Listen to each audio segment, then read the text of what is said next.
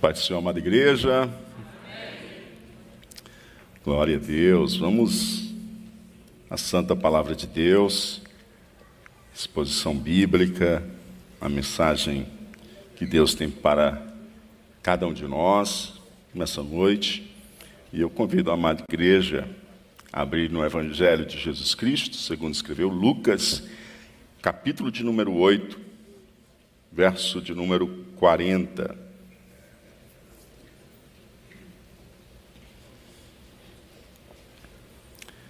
Você que está com a gente, chegou para participar conosco. Quero convidar você, se você está com a Bíblia, a mantê-la aberta para acompanhar com a gente. Se tiver sem a Bíblia e tiver alguém do seu lado com a Bíblia, acompanha com a pessoa que está do seu lado.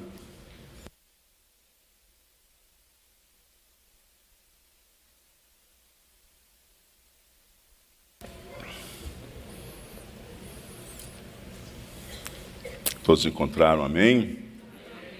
Senhor, é bom estar na tua casa, louvar o teu nome e te adorar. E saber, ó Pai, que o Senhor continua a falar. Aleluia. E aqui estamos para ouvir o Senhor falar conosco através da mensagem bíblica. Que o teu Espírito Santo fale aos nossos corações, ministre a cada um de nós, esteja iluminando a nossa mente, aquecendo o nosso coração e nos movendo a viver segundo a tua santa palavra. É assim, Senhor, que nós choramos, confiando em Ti, em Te esperando e pedindo a Ti, Senhor Deus, que toda e qualquer distração ela seja anulada e a nossa atenção e a nossa nossa audição e o nosso coração esteja plenamente ativo em ouvir o Senhor falar conosco. Espírito Santo de Deus, fala ao coração de cada um de nós, em o um nome do Senhor Jesus. É assim que te oramos e esperamos no Senhor, em o um nome de Jesus. Amém e amém. Glória a Deus. Verso de número 40 do capítulo 8 de Lucas diz assim a palavra de Deus. E aconteceu que quando voltou Jesus, a multidão o recebeu, porque todos o estavam esperando. Jesus Cristo saiu da terra dos Gadarenos, como a gente viu semana passada. Né? Você que está acompanhando, quando ele diz assim, voltou, você já está sabendo que ele voltou da terra dos Gadarenos naquela terra onde ele libertou um homem que estava possuído por espíritos malignos, estava endemoniado, mas o Senhor trouxe libertação àquele homem.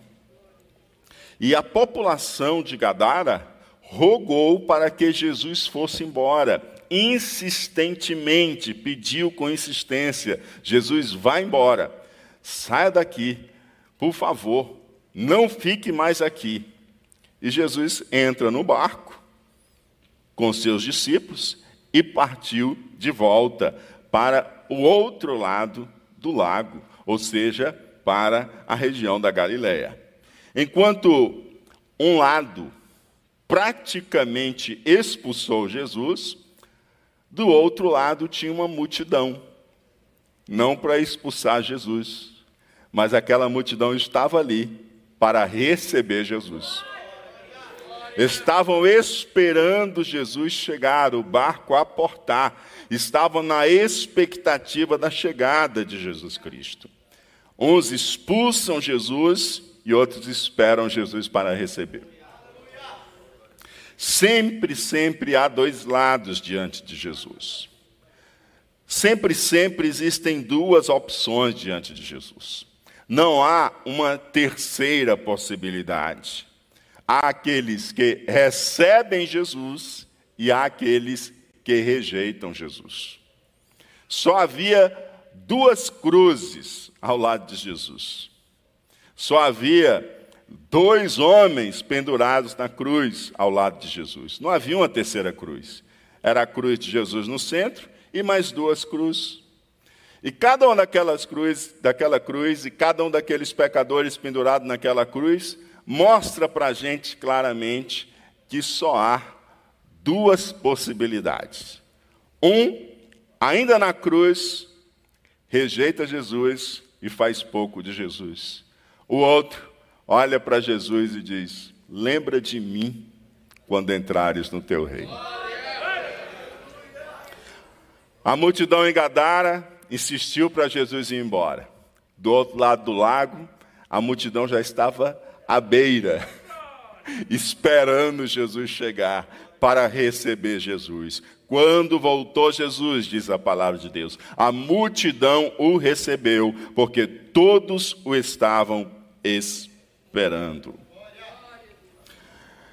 Uns rejeitam, mas outros estão prontos para recebê-lo. Mas o ID é para todos nós. O ID é para todos? Todos nós devemos fazer o ID, e o ID ele é para alcançar a todos, tanto os da Galiléia como os de Gadara, inclusive aqueles que você presume que vai rejeitá-lo. Ou você acha que Jesus não sabia que chegando do outro lado, ele ia ser rejeitado? Há pessoas que você presume que vai rejeitar Jesus. E você vai surpreender-se. Porque o coração vai se abrir os joelhos se dobrarão. E há outras que você presume que receberão a mensagem da salvação. Mas elas só vão dizer para você: que bonito, né? Me conte mais vezes sobre isso. E nunca, e nunca toma a decisão. Então o ID é para todos nós e é para anunciar a todos. Quer esteja na terra de Gadara, quer esteja na Galiléia, quer esteja na multidão que rejeita, quer esteja na multidão que recebe. Após atravessar o lago, uma multidão estava aguardando, cheia de expectativas para receber Jesus. E diz a palavra de Deus, versos 41 e 42: E eis que chegou um varão de nome Jairo, que era príncipe da sinagoga, e prostrando-se aos pés de Jesus, rogava-lhe que entrasse em sua casa, porque tinha uma filha única, quase de 12 anos, que estava à morte.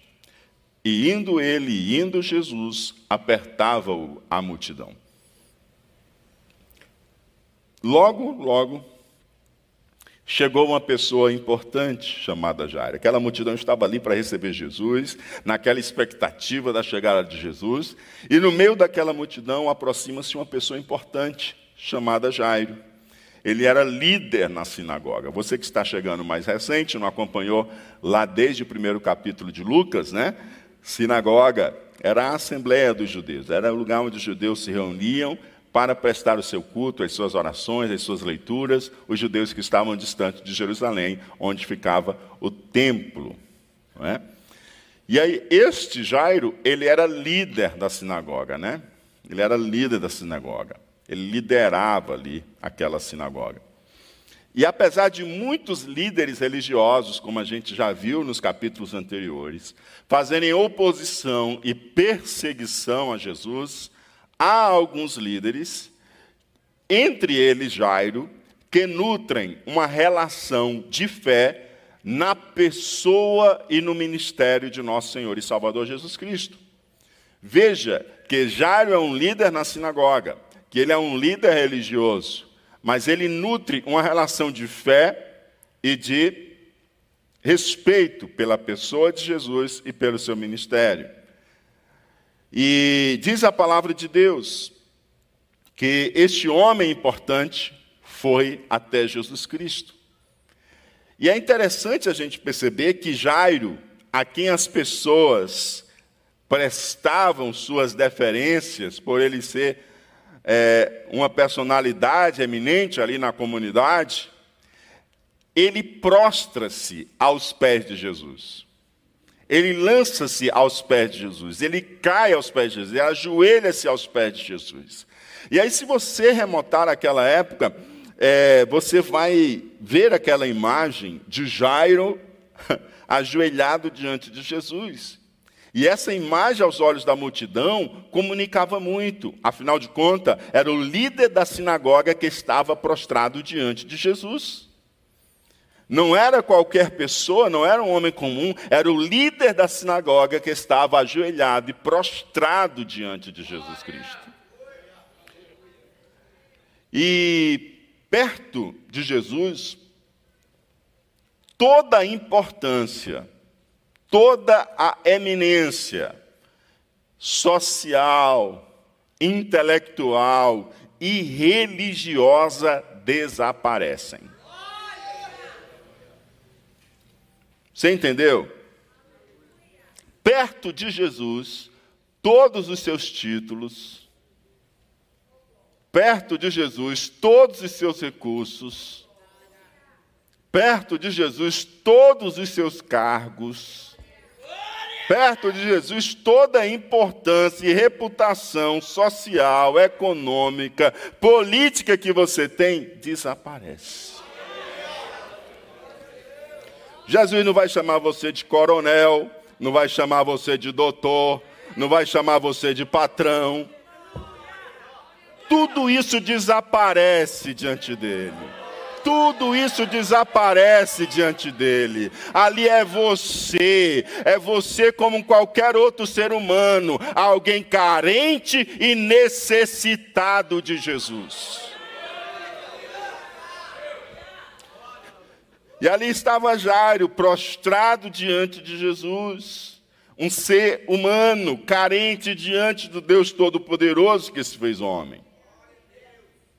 Até mesmo aqueles que soberbamente, em sua altivez de espírito, em seu orgulho, se recusam a dobrar-se diante do Senhor, não escaparão. Não vai escapar um. Pode se orgulhar, pode endurecer a cerviz, pode engolir uma vara de vassoura, mas vai ter que se curvar. Vai ter que se curvar. Pois aqueles que não se prostram diante de Jesus o Senhor e Salvador, hão de se prostrar diante de Jesus, o Senhor e Juiz. Ou se prostra agora diante de Jesus, Senhor e Salvador, ou vão ter que se prostrar diante dele, Senhor e Juiz. Ou seja, todo ser humano haverá de se dobrar diante de Jesus. Uns se dobram para a salvação, uns se dobram para a salvação, outros se dobrarão e receberão a sentença de condenação. Mas não tem um ser humano que não dobrará os seus joelhos diante de Jesus Cristo, o Filho de Deus. Aqueles que não se prostram diante de Jesus hoje, eles vão ter que se prostrar logo logo. Pois não há uma só pessoa que escapará. Porque, como diz as Escrituras, todo joelho se dobrará e toda língua confessará que Jesus Cristo é o Senhor. E qual é o pedido de Jairo? Jairo está prostrado diante de Jesus. Jairo não está se importando com seu título, com seu cargo, com a sua eminência, com a sua importância, porque ele sabe que diante de Jesus é só Jesus. Vai lembrar o que a rainha Elizabeth disse, né? Perguntaram a ela por que, que começaram a cantar um louvor exaltando ao Senhor e perguntaram a ela por que, que ela tirou a, a coroa e colocou a coroa ali no chão, no canto, do lado.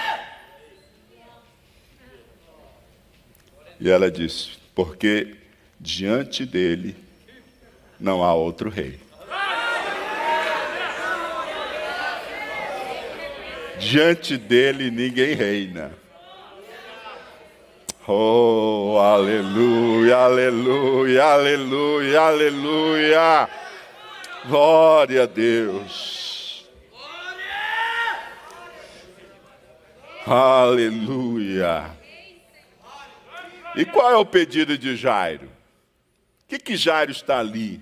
Por que, que ele está prostrado diante de Jesus? Diz a palavra de Deus que ele rogava-lhe que entrasse em sua casa. Você já imaginou? Ele está rogando a Jesus, ele está suplicando a Jesus, para que Jesus entre na sua casa. Veja só, um homem, assim como Jairo, quem que não queria ir na casa de Jairo? Você já imaginou? Imagina aquela cidadezinha pequena, aquela comunidade pequena. Quem naquela comunidade não queria entrar na casa de Jairo. Mas ele suplica, ele roga, ele pede a Jesus para que Jesus entre na sua casa. E qual é o motivo que Jairo está rogando para que Jesus para que Jesus entre em sua casa? Diz a palavra de Deus que o motivo é porque a sua filha que tinha quase 12 anos de idade. Ela está doente, prestes a morrer. Ela está prestes a morrer. Uma criança, quase 12 anos. Uma menina. E como não se bastasse, ainda era sua única filha. Ou seja, ser filha doente, prestes a morrer, já era algo para abalar o coração do pai. Agora é uma filha prestes a morrer e é a única filha dele. Ou seja, a situação de Jairo estava extremamente delicada. Mas para Jesus, nada para Jesus, nada. Para Jesus, nada. Para Jesus, nada.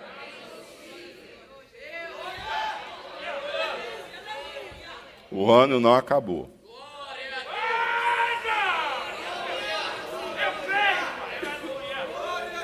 O ano não acabou.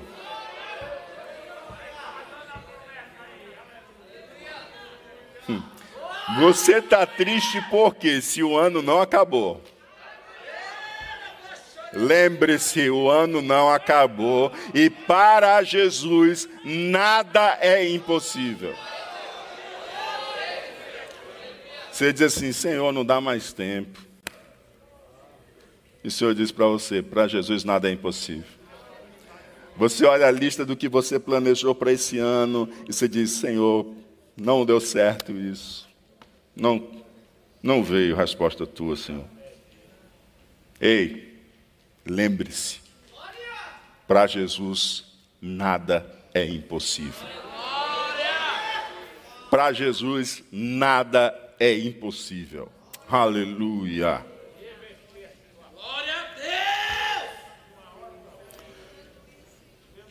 Você imagina o coração desse pai? sua filha única, prestes a morrer. Ele vendo o barco atravessar o lago. Sua ansiedade para que aquele barco chegasse logo. Não tinha motor, era só no vento. E a ansiedade para aquele barco chegar. Chega Jesus logo antes da minha filha morrer. Eu preciso do Senhor. E quando chega com toda aquela multidão para receber Jesus, ele chega, se aproxima, se prostra diante do Senhor. Ele sabe que a sua filha tem pouco tempo de vida, mas ele crê que Jesus pode curá-la. Porque para Jesus nada é impossível. E Jesus Cristo atende a súplica de Jairo e se dirige com ele à sua casa. Jesus vai com ele à sua casa. E a multidão acompanha. A multidão vai junto. a multidão vai caminhando com Jesus. E a multidão apertava Jesus. Como diz as Escrituras, indo ele, indo Jesus, apertava-o a multidão. A multidão apertava Jesus. E aí o versículo 43 e 44 entra uma outra pessoa na história. Diz assim: E uma mulher que tinha um fluxo de sangue, havia 12 anos, e gastara com os médicos todos os seus haveres, e por nenhum pudera ser curada, chegando por detrás dele, chegando por detrás de Jesus, tocou na orla da sua veste e logo estancou o fluxo do seu sangue. Aleluia! No caminho para a casa de Jairo, havia no meio da multidão uma mulher enferma, há 12 anos, com hemorragia, com um fluxo de sangue. Curiosamente, o tempo de enfermidade dessa mulher é o mesmo tempo de vida da criança, da filha de Jairo. Os 12 anos de alegria de Jairo e sua esposa com a filha que receberam de Deus eram também os mesmos 12 anos de sofrimento e de dor daquela mulher. 12 anos. Essa enfermidade que aquela mulher carregava consigo, além de toda a aflição física, certamente também lhe afligia psicológica, social e religiosamente. A hemorragia tornava aquela mulher cerimonialmente impura. Aquele fluxo de sangue a tornava imunda religiosamente falando. Ou seja, ela estava impedida dos atos religiosos públicos. Ela não podia tomar parte, porque ela estava cerimonialmente imunda. Há 12 anos ela estava excluída dos atos religiosos públicos. O que ela poderia exercer era a fé em sua tenda, em sua casa, em sua particularidade, mas ela não podia tomar parte de atos públicos de sua fé. Levítico 15, 25 diz: Quando manar o fluxo do seu sangue por muitos dias fora do tempo da sua separação, ou quando tiver fluxo de sangue por mais tempo que a sua separação, todos os dias do fluxo da sua imundícia será imunda, como nos dias da sua separação. Ou seja, aquela hemorragia continuada trazia para ela uma aflição de exclusão religiosa. E tal condição a excluía também socialmente, pois, ao estar cerimonialmente impura, qualquer pessoa que a tocasse, qualquer contato que acontecesse com ela, a pessoa que foi tocada ou que a tocou, tornava-se imunda, cerimonialmente impura. Então aquela pessoa ia, embora aquela pessoa, diferentemente dela, fosse perder aquele seu dia, digamos assim, se tivesse em Jerusalém, por exemplo, não poderia participar dos, das atividades no templo, ela ia ter que separar aquele dia para lavar as suas vestes, para fazer um banho cerimonial, para se tornar pura, para só então poder ter acesso.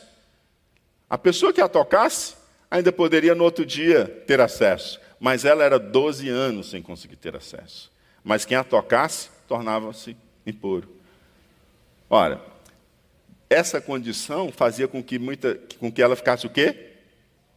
Isolada socialmente, excluída socialmente. Perceba, a aflição daquela mulher era uma hemorragia, um fluxo contínuo. A aflição daquela mulher era psicológica. A aflição daquela mulher era social e a aflição daquela mulher era religiosa. Imagina 12 anos aflitivos que essa mulher vem carregando consigo. Para mudar essa condição tão terrível, aquela mulher buscou o que estava ao seu alcance. Aquilo que estava a seu alcance para mudar aquela condição, aquela mulher o fez. Lucas registra para a gente que aquela mulher gastara com os médicos todos os seus haveres, gastou todos os seus bens, gastou tudo o que ela tinha para ficar curada. Estando curada, ela ser restabelecida social e religiosamente.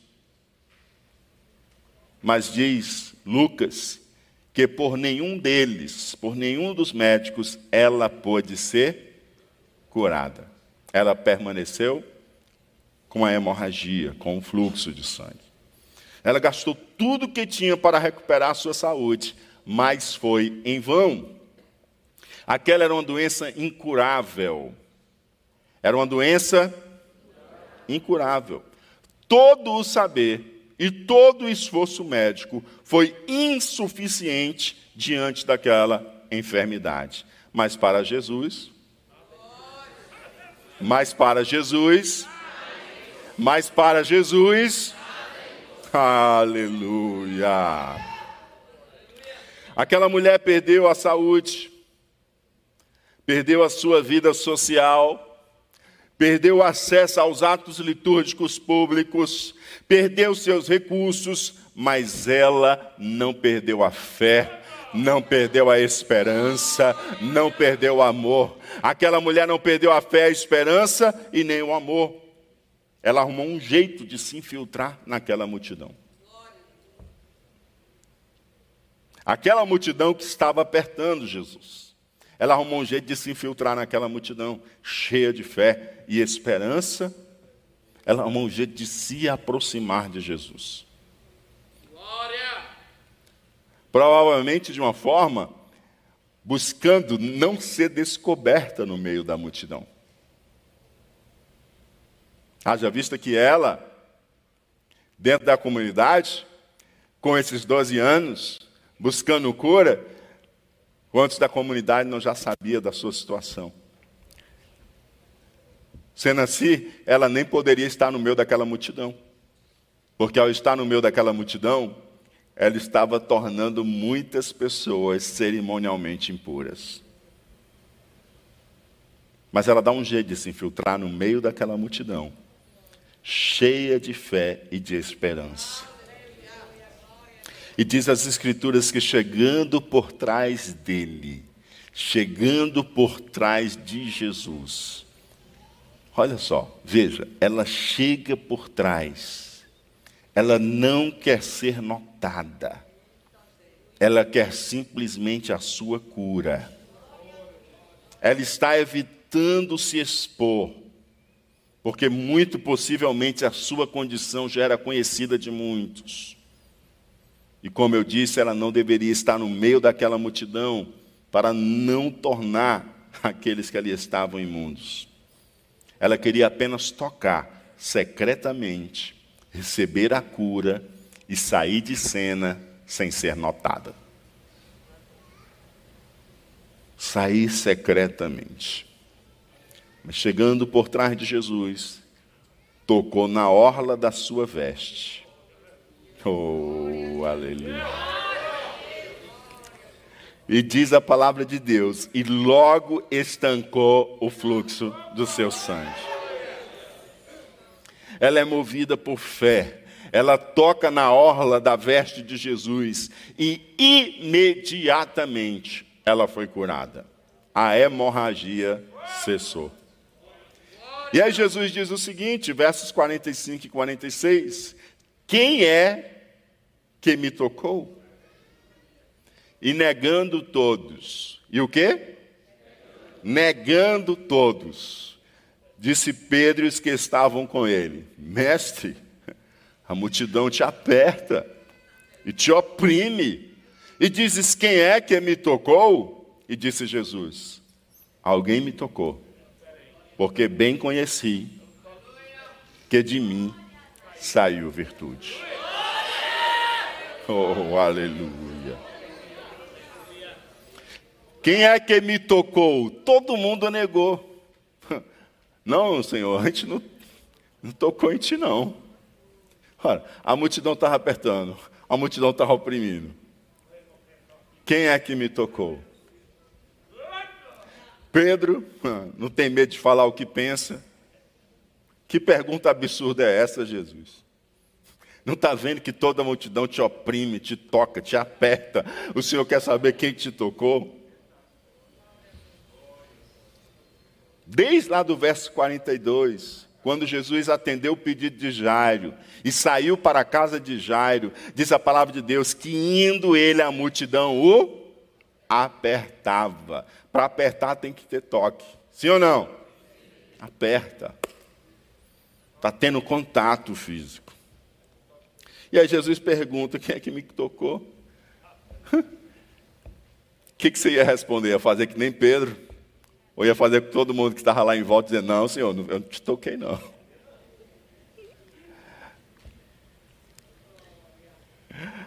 Oh, Jesus maravilhoso.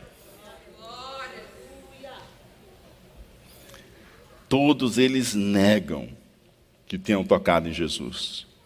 Ou seja, eles estão cientes que o contato físico com Jesus é do aperto da multidão. Não é não é um toque intencional.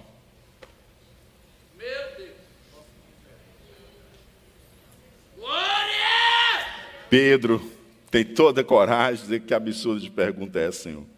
E Jesus diz o seguinte: alguém me tocou. Alguém não apenas me apertou para um lado e para o outro. Alguém me tocou porque bem conheci que de mim saiu virtude. Não é qualquer toque que é beneficiado pela virtude divina que sai de Jesus, que emana de Jesus. Aquela mulher tocou com fé e com propósito.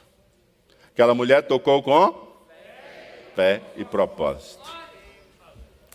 Você pode vir mil vezes aqui você pode se juntar mil vezes à multidão. Mas a questão é como você está chegando. Você chega com fé? Você chega com propósito? Ou você só está indo junto com a multidão até a casa de Jairo? Oh, aleluia! Você pode estar perto de Jesus e não desfrutar da virtude que Ele está pronto para derramar sobre você. Ou você pode vir como aquela mulher, oh, aleluia, e não está nem querendo tocar em Jesus, porque para você, você se sente até indigna de tocar em Jesus. Mas você diz, mas se eu tocar nas orlas da veste dele, eu serei curada. Olha só, aqueles apertavam Jesus, tocavam em Jesus e Jesus continuou ali com a sua virtude e eles não receberam da virtude. Mas aquela mulher não tocou em Jesus, ela tocou nas orlas das vestes de Jesus. Ela nem se sentiu digna de tocar em Jesus, mas disse: Mas se eu tocar nas orlas da veste de Jesus, eu serei curado. E ela toca nas orlas da veste de Jesus e imediatamente ela foi curada. E Jesus Cristo sentiu que dele saiu virtude. Ele conhece que saiu virtude. Ele sabe que saiu virtude. E saiu virtude de cura. Ei. Você já entendeu que Jesus está aqui no meio dessa multidão. E você vai só apertar ele ou você vai tocar nele? Você vai só apertar ele ou você vai tocar nele? Oh, aleluia! O toque daquela mulher era um toque de fé, era um toque intencional, era um toque com propósito. Aleluia! Verso 47 diz assim: Então, vendo a mulher que não podia ocultar-se, aproximou-se, tremendo, e prostrando-se ante ele, ante Jesus, declarou-lhe diante de todo o povo a causa por que ele havia tocado e como logo sarara. Vendo a mulher que não podia ocultar-se, ou seja, todo o esforço dela para passar sem que ninguém a percebesse, logo caiu por terra. Aquela pergunta de Jesus a despiu. Despiu toda a fantasia que ela tenha usado ali para cobrir o rosto, para passar despercebida, para ninguém ver que era ela que estava ali. Quando Jesus diz: Quem é que me tocou? Todo mundo nega. Pedro pega e diz assim: Senhor, está todo mundo te apertando. E o Senhor pergunta de novo: Quem é que me tocou? Porque eu sei, eu conheci que de mim saiu virtude. Quando Jesus fala isso, aquela mulher, a impressão que eu tenho é que aquela mulher se vê completamente despida diante dos olhos de Deus, no sentido assim de que ela não pode esconder, de que não há nada que ela possa fazer para disfarçar, de que o Senhor sabe exatamente quem é ela. ela as máscaras caíram. Você entendeu? Ela entrou no meio da multidão infiltrada, ela não quer ser reconhecida, porque a condição dela é desfavorável. Ela ser conhecida no meio da multidão não vai ser coisa boa para ela, e ela vai tocar em Jesus e quer sair secretamente, sem que ninguém diga nada e ninguém saiba que ela ali esteve. Mas Jesus, com essa pergunta, é como se ela não tivesse nada para esconder quem ela era nada para disfarçar ela. É como se ela olhasse para os olhos de Jesus e dissesse assim: Ele sabe que fui eu. Ele sabe que fui eu quem o tocou. Os seus olhos são como tochas de fogo. Os seus olhos são como tochas de fogo. Os seus olhos são como tochas de fogo. Os seus olhos são como tochas de fogo. Os seus olhos são como tochas de fogo. Oh, aleluia!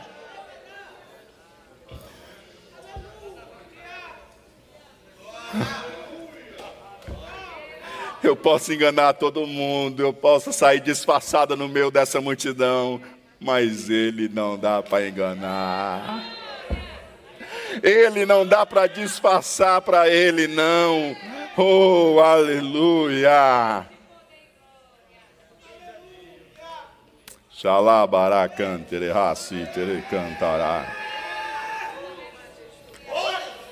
Mas eu toquei por trás, por detrás, eu toquei por detrás das vestes dele mas o Espírito de sabedoria tem olhos por todo lado.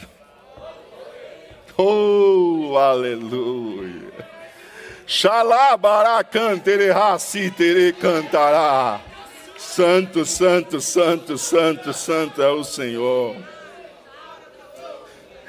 Ela percebeu que não tinha como ocultar-se todo o esforço que ela fez para passar sem que ninguém a percebesse, caiu por terra. Jesus sabia, e se Jesus sabe, amados, não precisa esconder mais de ninguém. Ela aproximou-se, tremendo e prostrando-se ante ele. Jairo era uma pessoa importante na comunidade, muito respeitado, mas essa mulher chegou escondida, ela não deveria ter saído publicamente, ela se treme, ela sabe que pôde se ocultar diante da multidão, mas ela não pode se esconder diante de Jesus. Você também não pode se esconder diante de Jesus. Você pode chegar aqui um crente bem bonitinho, bem arrumadinho, bem cheirosinho, mas Jesus sabe por onde é que você anda. Você não pode se esconder diante dos olhos de Jesus Cristo de Nazaré. Ele sabe onde você coloca seus pés, ele sabe o que você coloca diante dos seus olhos, ele sabe o que você anda escutando e o que você anda fazendo.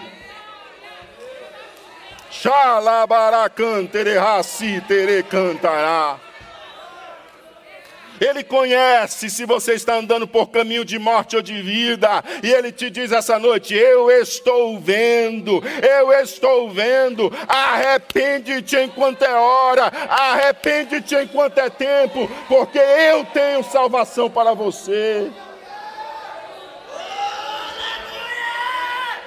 Xalabará cantere, raci tere cantará. Ela chega se tremendo, ela se prostra diante de Jesus. Ela se prostra diante de Jesus. Ela cai diante de Jesus. Ela está ajoelhada diante de Jesus. Oh, aleluia! Porque a gente já aprendeu. Diante de Jesus é o pequeno, é o grande, é o importante, é o excluído. É o homem, a mulher, diante dele todos se prostram. Diante dele todos se ajoelham. Diante deles todos se prostram, todos se ajoelham, todos prestam a ele aquele louvor que lhe é devido. Aleluia. Oh, glória a Deus. Repito, todos precisam ou precisarão se prostrar diante do Senhor. Absolutamente todos se prostrarão diante do Senhor. Religiosos e ateus, todos confessarão que Jesus é Deus. Escute, religiosos e ateus, todos confessarão que Jesus é Deus. Todos. Mas fulano morreu ateu, pastor. É, ele morreu ateu. E à toa também. Porque ele vai ter que dobrar o joelho dele. E vai ter que confessar que Jesus é Deus. Se tivesse feito isso em vida, era para a salvação. Mas depois é diante da grandeza da sua majestade, quando receberá a sentença e o juízo de Deus. E saberá que só pode dar um juízo daquele quem é Deus, o eterno. Declarou-lhe diante de todo o povo a causa porque lhe havia tocado. Ela declarou diante de todos que estavam ali. O que, que ela sofria aos 12, durante aqueles 12 anos? Ela colocou diante de todos ali o porquê que ela foi tocar em Jesus. E ela deu testemunho de que quando tocou em Jesus, imediatamente foi sarada. Jesus deu àquela mulher a oportunidade de glorificar a Deus. Porque quem testemunha glorifica ao Senhor. Quem testemunha glorifica ao Senhor. O Senhor deu a ela a oportunidade, então ela contou o que tinha acontecido com ela, por que, que ela foi em busca de tocar em Jesus, e contou que quando tocou foi logo curada. Quando Jesus pergunta quem o tocou e torna pública a história daquela mulher, Jesus Cristo está, um, estabelecendo um relacionamento pessoal.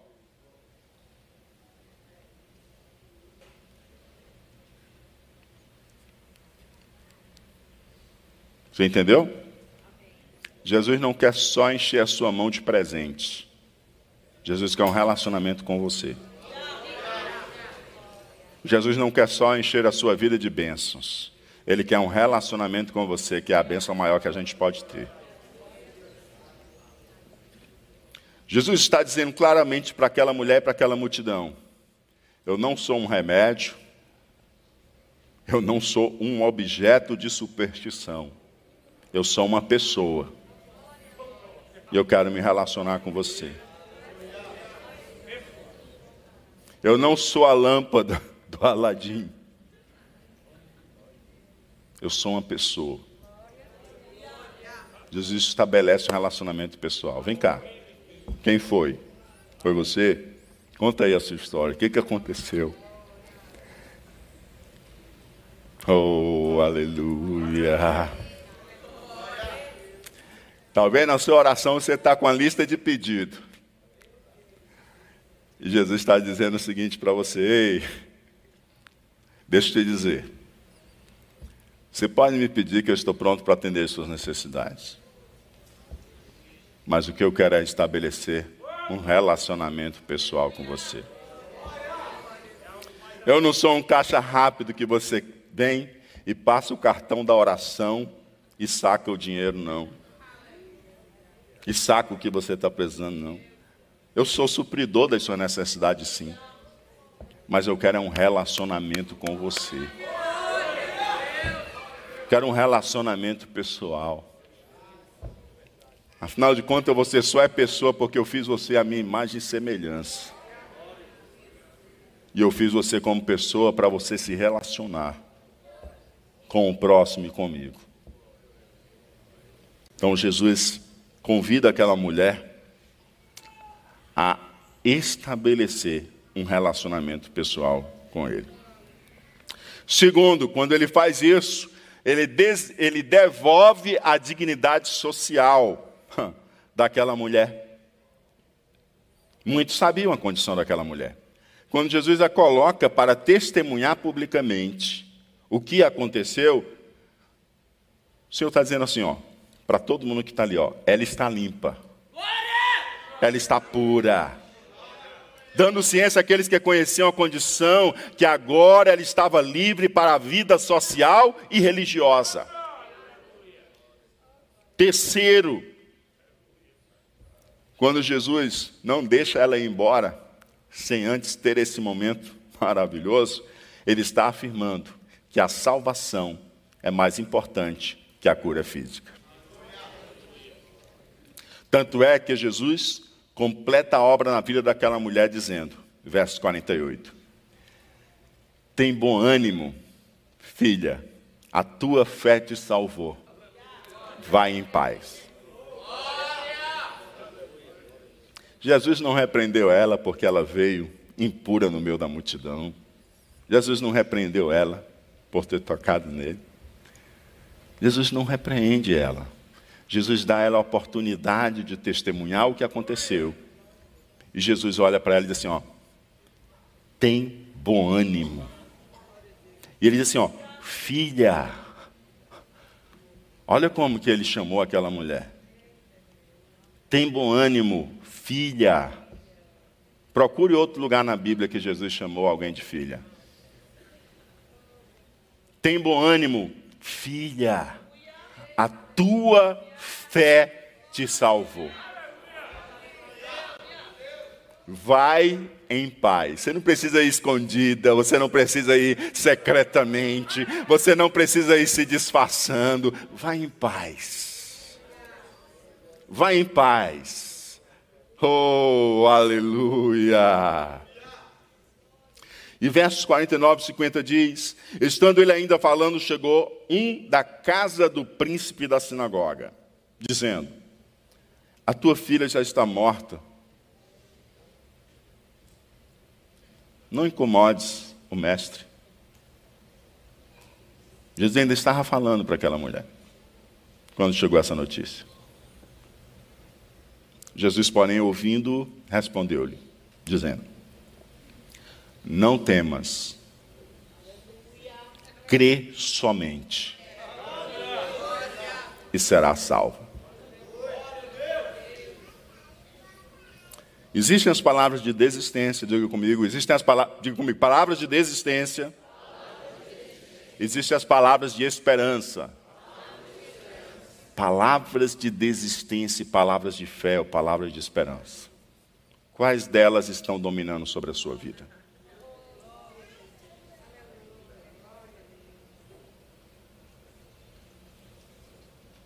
Quais palavras estão achando espaço em seu coração? Quais palavras estão achando guarida em seu interior? As palavras de desistência? Ou as palavras de fé? Ou as palavras de esperança? De desistência ou de esperança? Qual delas? Hã? Olha, não incomoda mais o mestre, tua filha já morreu, Jairo. Vamos embora para casa, vamos cuidar do funeral. Já é tarde. O barco demorou a aportar. A multidão não anda na mesma velocidade de um grupo menor. Ainda teve que parar para curar esta mulher. Hã? Vamos embora. E Jesus estava falando com aquela mulher, mas Jesus está atento. Ele vê tudo, ele escuta tudo. E ele olha para ele e diz assim: Não temas, crê somente e será salva. Não temas, crê somente e será salva. Não temas, crê somente e será salva. Você precisa escolher qual você vai dar ouvidos: as palavras de desistência ou a palavra de esperança ou a palavra de fé. Qual palavra você tem ouvido? Eu tenho certeza que se você parar e olhar esses últimos sete dias, você vai lembrar de palavras dadas por outros a você de desistência e palavras de fé e de esperança. Eu tenho certeza que você vai talvez até lembrar de palavras que do seu próprio interior emanaram, querendo desestimular você, desanimar você, desencorajar você. Mas eu quero dizer para você que a palavra que você pode ancorar a sua fé, ancorar a sua esperança, são as palavras de Jesus de Nazaré. Você pode ancorar a sua esperança e a sua fé na palavra dele, porque a palavra dele é fiel e digna de toda aceitação. Verso de número 51. E entrando em casa, a ninguém deixou entrar. Jesus entrando em casa, que é a casa de Jairo, a ninguém deixou entrar, senão a Pedro, a Tiago, a João e ao pai e à mãe da menina. Finalmente Jesus chegou na casa de Jairo. Ele entra na casa de Jairo, mas ele só permite o círculo mais próximo dos discípulos entrar com ele. Né? Ele só permite aquele trio, Pedro, Tiago e João, quem é o trio? Quem aqui participou de escola dominical desde criança? Sabe até a canção, né? Hã? Como é que é a canção?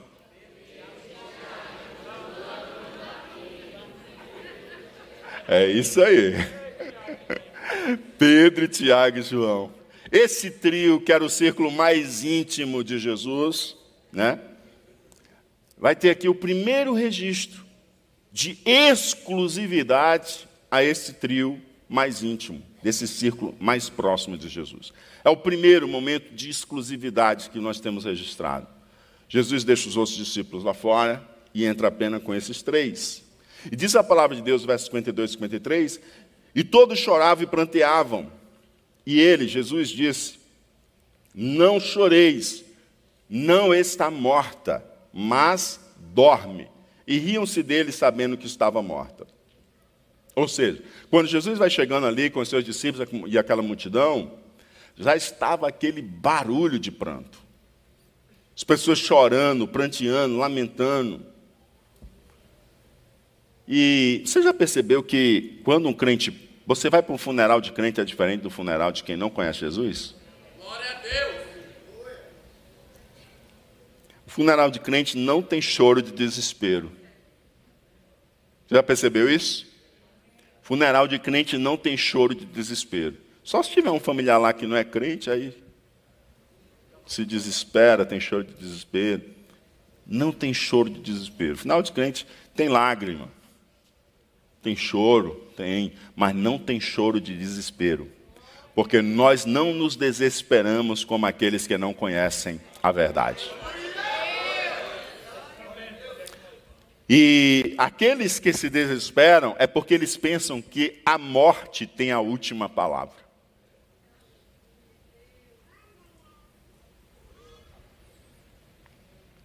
Se a morte tem a última palavra, só resta o desespero para eles. Mas nós sabemos. Oh, aleluia. Que a última palavra é daquele que disse: Eu sou, eu sou a ressurreição e a vida. A última palavra é dele, é de Jesus Cristo de Nazaré. Aleluia. Jesus manda pararem de chorar. O que, que Jesus está mandando parar de chorar? Jesus está negando dor. Jesus está mandando parar aqueles prantos, aquele barulho. E Jesus está mandando parar de chorar, porque a última palavra não é da morte. A última palavra é dele. A última palavra não é da morte, a última palavra é de quem? De Jesus. E ele diz assim: ó, a menina não está morta, ela apenas dorme. As pessoas que estavam pranteando, lamentando, chorando, começaram a rir. A gente sabe que ela está morta. A gente sabe que ela está morta e está dormindo, coitado. Como é que pode? Meu Jesus. Mas Jesus disse: ela não está morta, ela dorme. Crente é diferente. Eles sabiam que estava morta. Eles não pensavam que estava morta, não. Eles sabiam que estava morta. E riam-se dele, sabendo que estava morta. Eles não riam dele pensando que ela estava morta, não. Eles riam deles porque sabiam que ela estava morta. Mas quem é que tem a última palavra? É o Senhor. E aí Jesus entrou com os três discípulos, com o pai e a mãe da menina, verso 54, 55. Mas Jesus, pegando-lhe na mão da menina, clamou, dizendo: Levanta-te, menina. Oh, aleluia. E Lucas escreveu assim, ó, e o seu espírito voltou. E o que? O espírito o quê? Se voltou é por quê? E se saiu, o que, que ocorre quando o espírito sai do corpo? Ela estava dormindo ou estava morta? Mas Jesus disse que ela estava só? Porque a última palavra é de?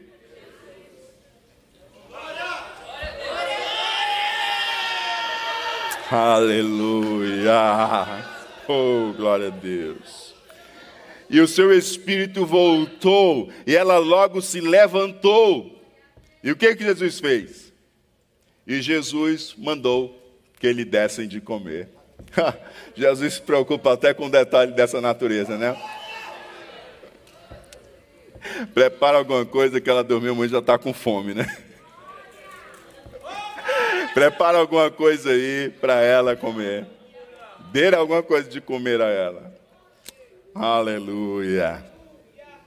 O que você não pode fazer, ele faz. Ele ressuscita. O que você pode fazer, ele diz: vai lá, entra na cozinha, prepara alguma coisa para ela. Amém? Amém? Verso 56. E seus pais ficaram maravilhados. claro viram a filha deles ser ressuscitada. E ele lhes mandou que a ninguém dissessem o que havia sucedido. Para Jesus nada é? Para Jesus nada é? E por que, que Jesus pediu para que eles não dissessem nada?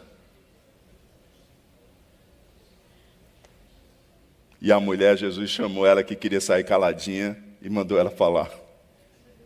Hã? Depois você me responde por quê. Tá bom? Amém? Glória a Deus. Fica de pé aí em nome de Jesus. Aleluia. Diga comigo, para Jesus, nada é impossível.